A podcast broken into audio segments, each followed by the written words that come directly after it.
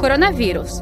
Novos sintomas da doença. A gente viu agora que os rins são órgãos que também podem ser afetados pela Covid-19. Pesquisadores calculam que 20% dos pacientes que contraíram esse novo coronavírus, eles desenvolvem insuficiência renal grave.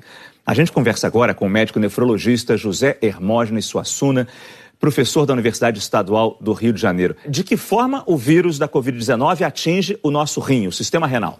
É, o rim virou um protagonista é, significativo aí nessa doença, mas quando ela veio para o Ocidente, os dados iniciais da China não indicavam um risco tão grande é, de doença renal, apontavam que havia é, um acometimento renal grave, mas num número menor de pacientes.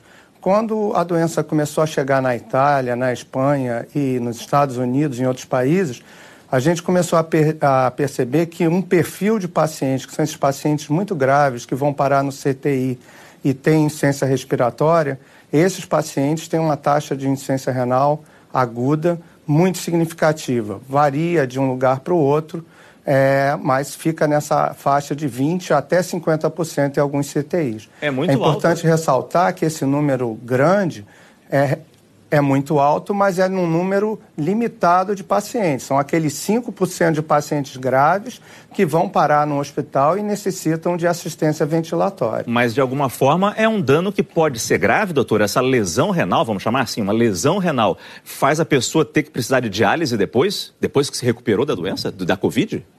É, a grande maioria dos pacientes com insuficiência renal aguda no CTI, na Covid-19, precisam de diálise.